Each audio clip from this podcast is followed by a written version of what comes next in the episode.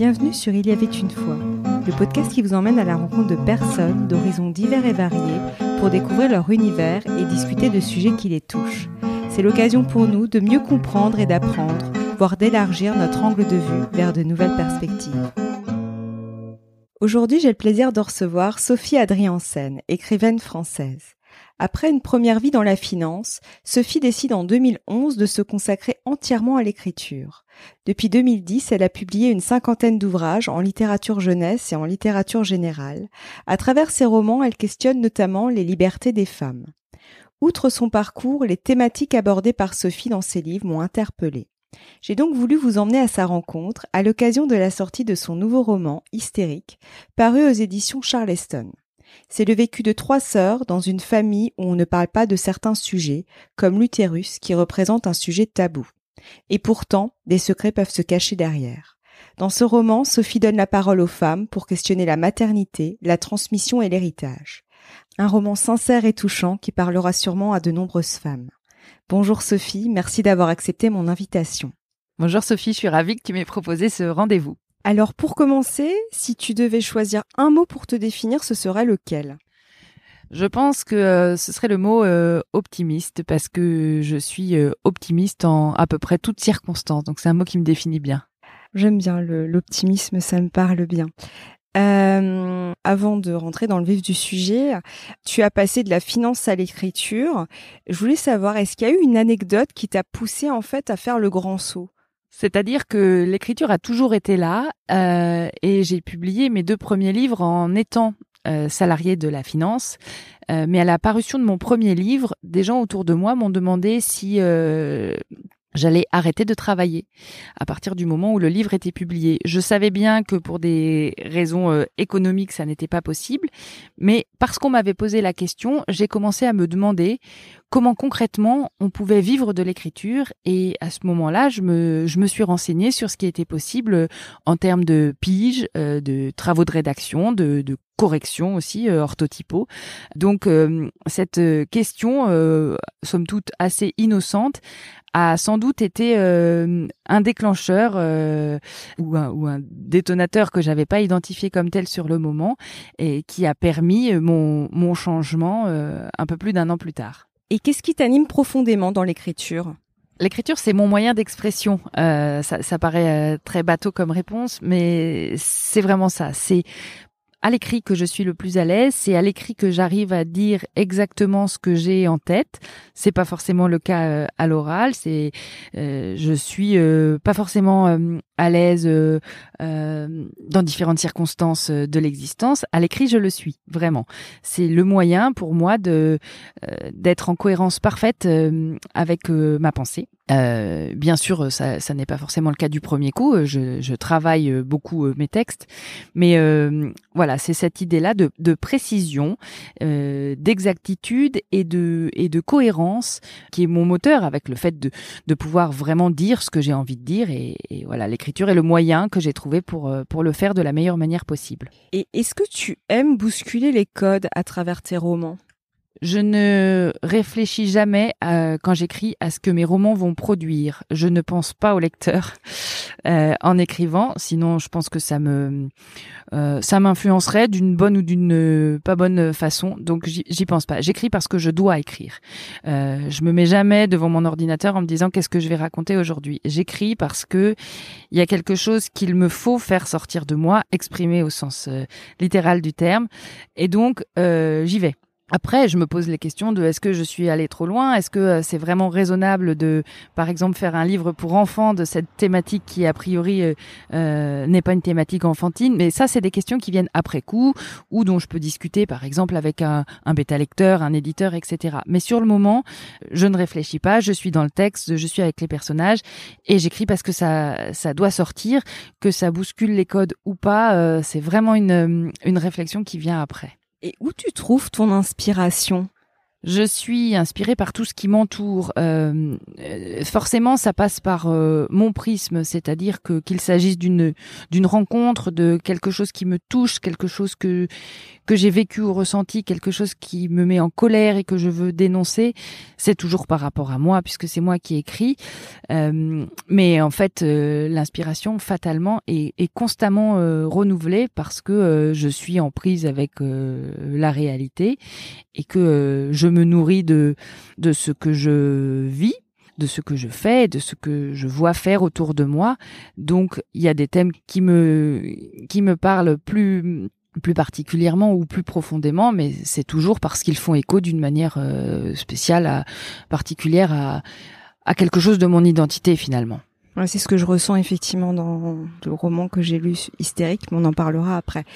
Euh, parmi tes thèmes de prédilection, il y a la nécessité de s'affranchir du regard des autres pour devenir soi. Pourquoi ce thème te touche particulièrement euh, bah, ça me touche parce que moi j'ai j'ai grandi euh, et fait les choses en fonction de ce que je pensais qu'on attendait de moi pendant pendant longtemps c'est j'ai construit euh, mon parcours comme ça en tant que fille en tant que compagne, en tant que euh, étudiante, professionnelle, salariée. Je me suis vraiment euh, conformée euh, aux attentes et je ne me considérais qu'en fonction de ce que je voyais dans le regard des autres. C'est-à-dire que je n'avais conscience, je ne prenais conscience de ma valeur que si je me trouvais validée par autrui en mettant complètement de côté mes aspirations euh, personnelles intimes. Et puis à un moment donné, je me suis réveillée et je me suis dit euh, que j'avais assez obéi à ces finalement à ces injonctions, euh, même si elles n'étaient pas forcément formulées, même si elles n'étaient pas forcément conscientes de la part de ceux qui les qui les émettaient. Et donc il y a un jour où je me suis dit il est temps de de vivre pour moi et mon affranchissement a commencé à partir du moment où j'ai pris conscience que je, n'étais pas tout à fait libre. Et du coup, bah, cette thématique qui m'a construite finalement, qui a forgé mon identité, euh, forcément, elle m'intéresse. C'est quelque chose que je cherche à, euh, que je vois parfois chez d'autres et hum, que je cherche à explorer aussi euh, dans mes livres. Et y a-t-il d'autres thèmes qui te touchent particulièrement? Il y a un thème qui est récurrent dans ma production pour les adultes, c'est celui de la maternité, mais de la maternité au sens large, avec comme euh, euh, comme sous-thème par exemple euh, la naissance, le fait pour un homme ou une femme de donner naissance à un enfant, mais le fait aussi de considérer en tant qu'individu la propre naissance, là d'où l'on vient, les aspects politiques de la naissance aussi m'intéressent grandement, me rendent même militante. Et puis, euh, dans les aspects que j'intègre à la maternité, il y a vraiment euh, les questions de, filiation qui m'intéressent, filiation, transmission, éducation, héritage. Et ça rejoint ta question précédente de, l'affranchissement euh, au regard des autres. en fait, qu'est-ce qu'on fait de ce qu'on reçoit? Comment est-ce qu'on arrive à concilier la loyauté vis-à-vis de, justement ce qui, ce qui est transmis par les générations précédentes et concilier ça avec ses aspirations euh, personnelles. Si on a des enfants, qu'est-ce qu'on euh, transmet donc euh, de, de, façon descendante, sachant que je pense qu'il est difficile d'élever un enfant euh, en faisant abstraction de la façon dont on a été élevé. Donc est-ce qu'on reproduit? Est-ce qu'on fait euh, l'extrême inverse? Comment on compose? Voilà, tous ces sujets-là que je résumerai sous le terme de, de maternité, qui est pas forcément peut-être le, le, plus exact, mais ces sous-thèmes-là forment une thématique générale qui me j'allais dire qui m'intéressait beaucoup plus que ça en fait qui me qui me passionne qui me fascine et qui qui est mon qui est l'encrier en fait de, plusieurs de, mes livres et et de plusieurs encore à, venir je le sais effectivement, tu as écrit un livre, je sais plus le titre exact, je suis désolée, mais sur la PMA notamment. Et, euh, et justement, quand tu écris ces, ces romans qui touchent euh, de près ou de loin justement à, cette, à ce thème global, la maternité, est-ce que tu t'inspires aussi de ton propre vécu? Oui, bien sûr. Comme pour le reste, ça, ça passe par mon par mon prisme, hum, j'ai effectivement écrit euh, un roman sur le désir d'enfant et la PMA qui s'appelle Le syndrome de la vitre étoilée. Euh, j'ai expérimenté moi euh, la PMA pendant pendant un temps et j'ai voulu conserver des choses de, de cette expérience, réfléchir par rapport à ça et par rapport à l'injonction globale de la société à, à, se reproduire quand on est une femme trentenaire en couple. donc c'est parce que j'avais vécu vécu, euh, ressenti ces injonctions-là et que j'étais passée par la PMA que j'ai écrit ce livre-là.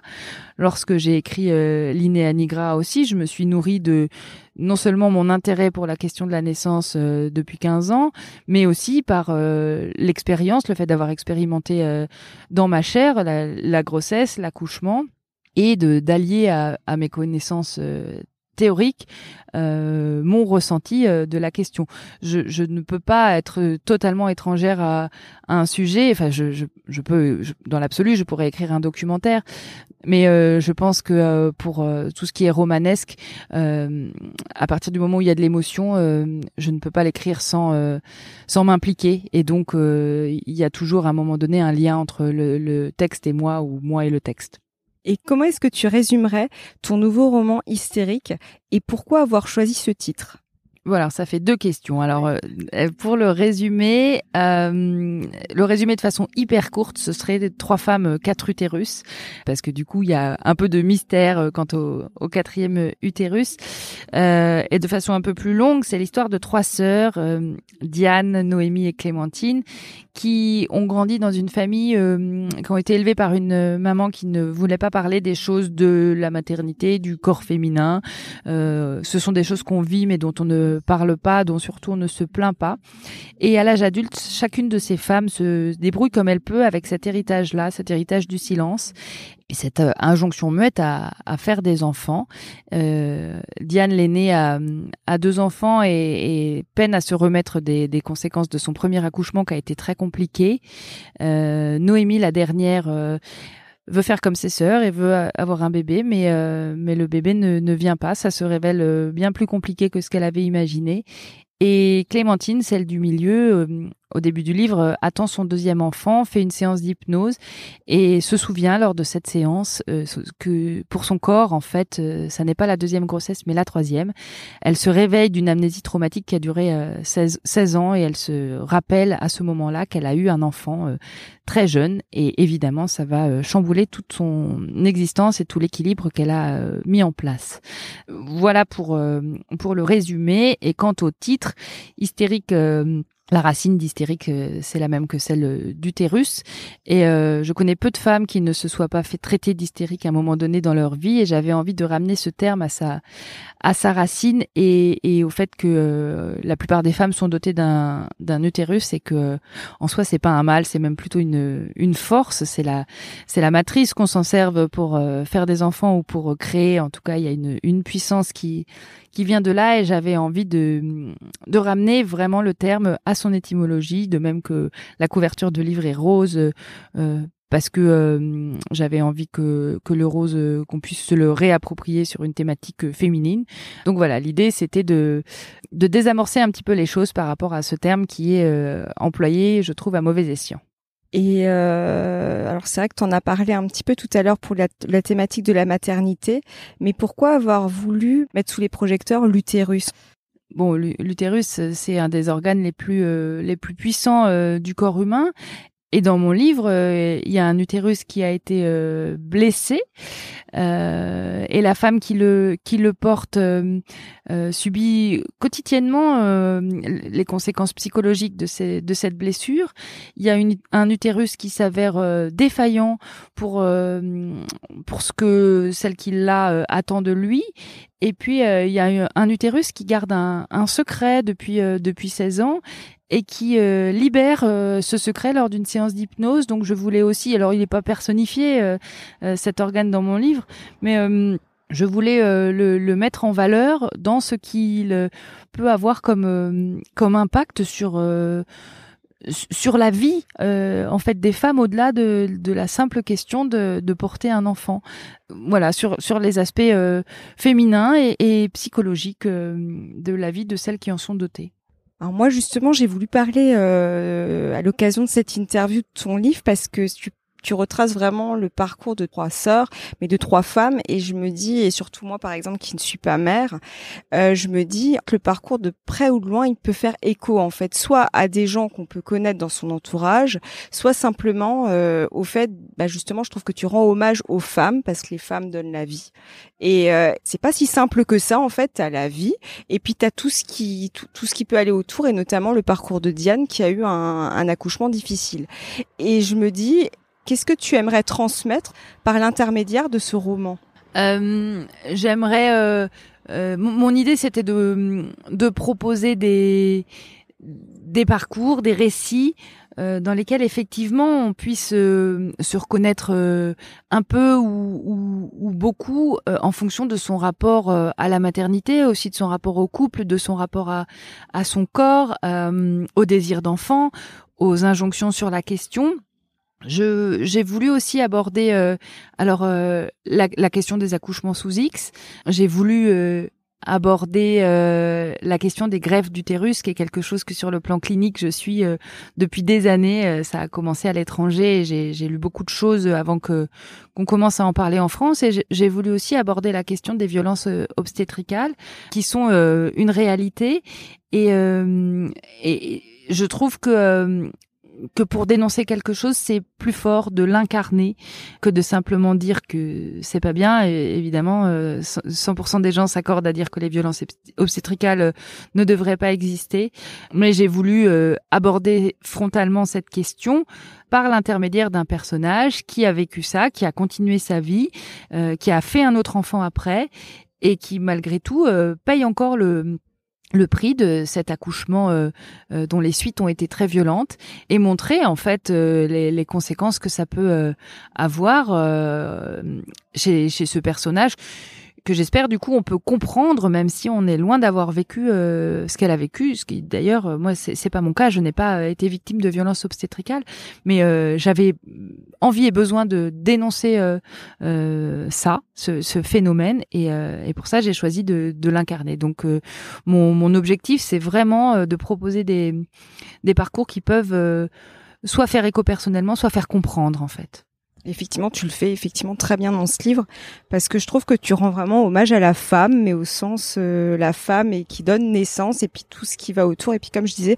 moi-même ça m'a parlé alors que ben, je n'ai pas d'enfant, donc euh, et je n'ai pas vécu, euh, je n'ai pas vécu tout ça, mais je trouve que c'est vraiment très intéressant et que tu le fais avec beaucoup de délicatesse en fait. Donc du coup, voilà.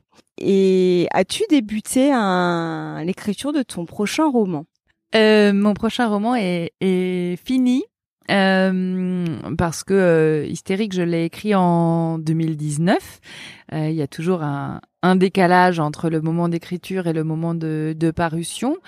Et euh, mon prochain roman parle encore de, de parentalité et plus particulièrement de désir d'enfant. Et cette fois-ci, j'ai voulu, aux côtés du du désir féminin d'enfant que j'ai euh, par ailleurs déjà euh, abordé euh, dans plusieurs livres, j'ai voulu m'intéresser au désir masculin d'enfant qu'on connaît moins euh, il n'y a pas les mêmes euh, pressions à se à se reproduire euh, euh, sur les épaules des hommes, mais du coup on tend moins l'oreille aussi à la question du, du désir d'enfant quand il naît chez des hommes qui n'ont pas la possibilité de concrétiser ça. Et voilà, c'est de ça que traite mon prochain roman qui, je l'espère, paraîtra l'année prochaine, avec un personnage féminin et un personnage masculin qui pourrait être qui, qui pourrait former un couple hétérosexuel idéal, un couple de parents euh, idéaux, euh, mais conçus en parallèle. On ne sait pas s'ils vont se rencontrer et, et, chacun exprime son son désir de parentalité et nous les suivons dans ce qu'ils mettent en œuvre pour y accéder. Et c'est justement ce que j'aime euh, chez toi, c'est ce le fait de tu traites des thèmes en fait comme là le désir d'enfant euh, bah, de l'homme et cette fois-ci pas de la femme, c'est que t'aimes en fait parler de choses qui sont pas forcément euh, dans la norme, quoi. Est-ce que quelque part, justement, est-ce que tu aimes sortir des sentiers battus, ou en tout cas faire réfléchir, je, vois, amener les gens peut-être à voir les choses sous un autre angle ou quelque chose comme ça, en tout cas? Ben c'est pas c'est pas conscientisé de cette façon-là moi, j'ai dans ma vie rencontré des hommes qui m'ont parlé de leur désir d'enfant et parlé de leur euh, impossibilité à l'assouvir. Et moi, ça, ça m'a beaucoup intéressé. Je me suis dit, bah oui, on a l'impression qu'en fait, euh, euh, l'enfant, c'est c'est juste un, un, sujet pour la femme et que, par exemple, la femme peut faire un, un bébé dans le dos à un homme si elle le souhaite, mais un homme ne peut pas faire un enfant dans le dos à une femme. Et, et c'est d'abord parce que moi, ça m'intéressait que que j'en ai longuement discuté euh, avec des hommes de mon entourage, que j'ai voulu le, le traiter euh, comme ça, pas parce que je me suis dit tiens c'est quelque chose qu'on n'a pas beaucoup abordé en littérature, quoique probablement que si je l'avais lu et relu, euh, j'aurais été renseigné davantage sur le sujet et donc je m'y serais pas attaqué directement. Donc bon après cause ou conséquence, tu vois, mais en tout cas c'est d'abord parce que moi je me suis dit mais oui effectivement c'est un, un sujet dont on ne parle pas et c'est parce qu'il m'a intéressé moi que j'ai voulu euh, euh, l'incarner à travers euh, le personnage d'un roman. Et pour finir, quel serait ton mot de la fin pour clôturer notre échange?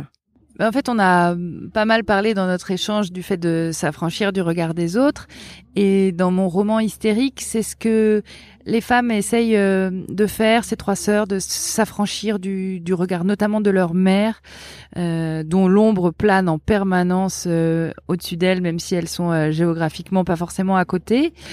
Et je pense que ça peut être une une belle conclusion euh, à notre euh, discussion. Euh, on en a parlé aussi par rapport à à ma trajectoire d'écrivaine. on a on a forcément à gagner à s'affranchir du regard des autres ça demande un petit peu de, de travail sur soi pour euh, arriver à, à, identifier justement euh, la façon dont on est euh, perçu et déporter un petit peu le regard pour voir si ça correspond à, à, nos aspirations personnelles. Mais au final, je, je ne connais que des gens qui, qui vont mieux depuis qu'ils se sont affranchis du regard des autres et et mes personnages dans, dans Hystérique, elles, elles, vont mieux aussi quand elles arrivent à, à s'en défaire. Donc euh, voilà, pour, pour conclure, ce serait ça, euh, je pense, euh, mon mot de la fin. affranchissons-nous, tentons de nous affranchir, en tout cas, du, du regard des autres pour, pour vivre au mieux ce que l'on doit vivre. Merci beaucoup, Sophie. Merci à toi. Si vous aimez ce podcast, n'hésitez pas à laisser un avis 5 étoiles sur Apple Podcast et à en parler à 2-3 personnes autour de vous. Ça m'aide énormément à le faire connaître. Je vous donne rendez-vous la semaine prochaine. À bientôt.